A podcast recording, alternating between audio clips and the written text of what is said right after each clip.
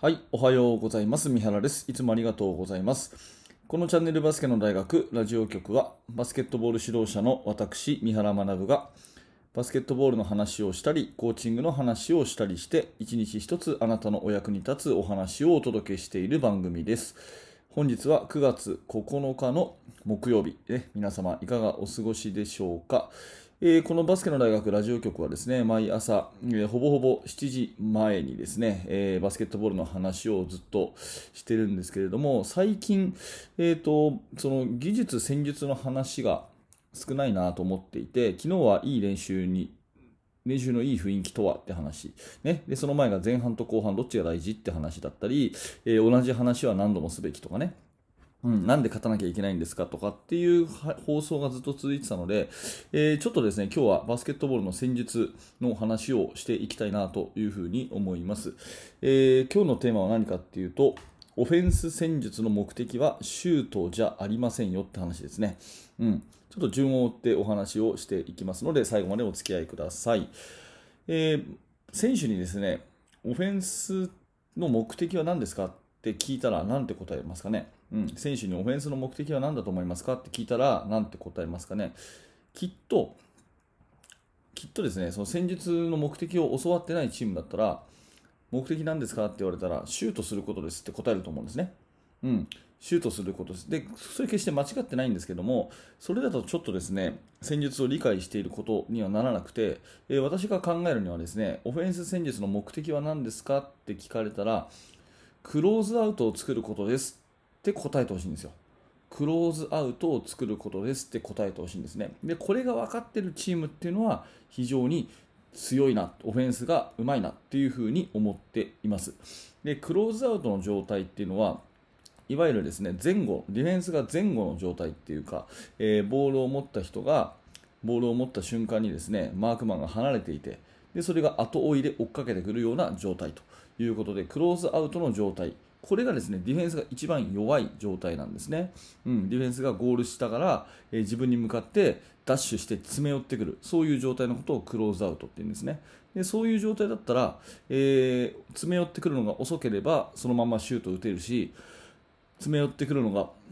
ちょうどね、えーシュートタイミングにあったら、えカウンターのドライブでバーンと抜きやすいということで、どっちにしろオフェンスが非常に有利なわけですよね。だからクローズアウトの状態を作るということがものすごくものすごく大事になります。うん。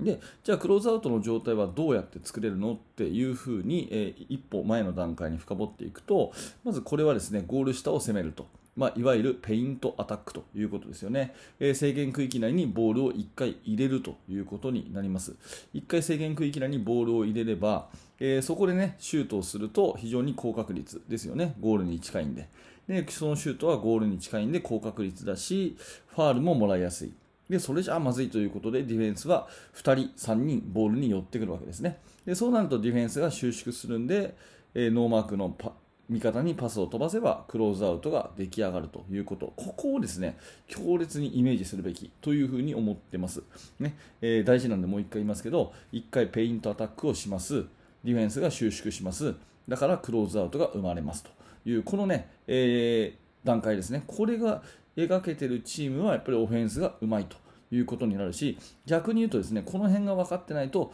どんなオフェンスやってもですね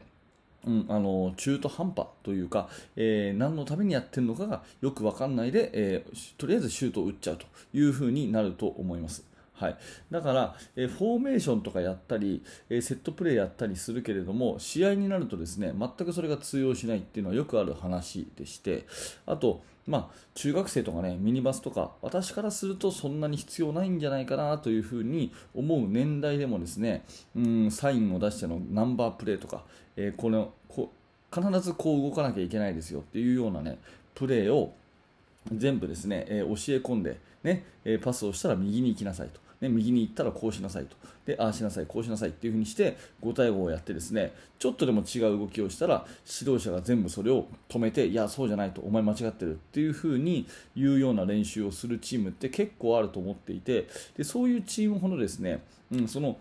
何のためにそれやってるかっていう原理原則があんまりよく分かってなかったりするんで、えー、ゲーム中ちょっと変則的なディフェンスをされると全く対応ができなかったりするというようなことになったりしてるんじゃないかなっていうふうに私は思います。まあ、目的はですね、とりあえずシュートを打っちゃえばいいと。ね、とにかくシュートが入ればいいと。打ちさえすればいいと。っていうような、そういう大雑把な話ではなくて、えー、オフェンス戦術を作る目的というのは、ね、クローズアウトの状態を作ることだっていうふうに共通認識を持つとオフェンスは上手くなります。でオフェンあのクローズアウトの状態を作るためには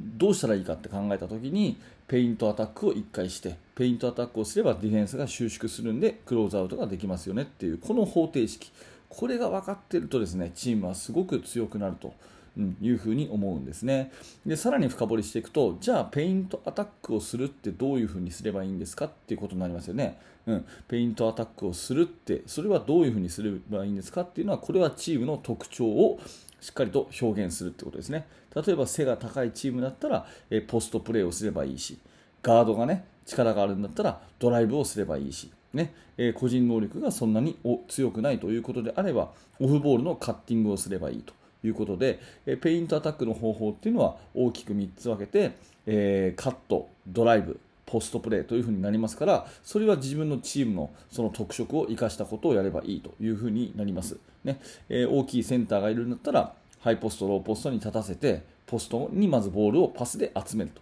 ね、いうことからペイントアタックをすればいいし、うん。あの、ガードの選手が、ね、多いということであれば、えー、それはスペースを広く取ってですね、えー1対1でドリブルで抜いていく、またはスクリーンを使ってドリブルで抜いていくということをやればいいと思います。ね、でそのどちらでもないと、ドリブルもそんなにスピードがあるわけではない、で背が高いわけではないということであれば、ボールを持ってないところの動きですね、バックカットしたりとか、えボールサイドカットしたりとか、そういうようにボールのないところが動いていくことで、そこにパスを入れて、ペイントアタックをすると。いうような、そういうようなことが、えー、やっていけばいいんじゃないかなというふに思うので、えこの辺の方程式が分かってないとですね、あの、オフェンスをどんなに形をやってもね、えー、あんまり効果がないかなっていうのを最近すごく強く思いますし逆にこの辺のねコンセプトだけちゃんと選手が頭に入れていけばあとはオフェンスはフリーランスでいいのかなと。うん、それこそね私がいつも言うボトムアップ思考でですね、えー、戦術については動き方、やり方については、えー、こういうふうにやってみようよと、ね、こんな風なプレーやってみようよっていうのはどんどんどんどん選手が作っていけるということになるのでそのやり方は選手に任せることができてもその最初の在り方目的そこはですねちゃんと統一で考えた方がいいかなというふうに思っています、うん、話をまとめますと、えオフェンス戦術の目的はクローズアウトを作ることですでクローズアウトの作り方っていうのは 1, 1つ目はペイントアタックをしてでディフェンスが収縮します。そしたらクローズアウトができます。っていうこの方程式ですね。でペイントアタックをする方法は何かっていうとドライブカット、ポストプレーということになるので、この辺は選手の能力、チームの、ねえー、適正につ、えー合わせて戦術を実行していけばいいのではないかなというふに思います、えー、今日の話はね結構私の中ではすっごく大事な話なので、えー、もしよかったらですね、え、自分のチームに生かしていただければ嬉しいなと思います。今日のお話はオフェンス戦術の目的はシュートを打つじゃないですよとクローズアウトを作ることですよというお話でございました。はい、ありがとうございます、えー、このチャンネルはいつもこういった感じでバスケットボールの話を毎朝しております。面白かった、興味が持てたという方はぜひチャンネルの登録、そしてポッドキャストのフォローよろしくお願いいたします。えー、そして現在ですね、えー、バスケの大学研究室では最新のチーム作りについて、え毎ほぼ毎日2000文字ぐらいの、え記事を投稿しております。興味のある方は概要欄から、えリンクに飛んでみてください。はい、ありがとうございました。三原学でした。それではまた。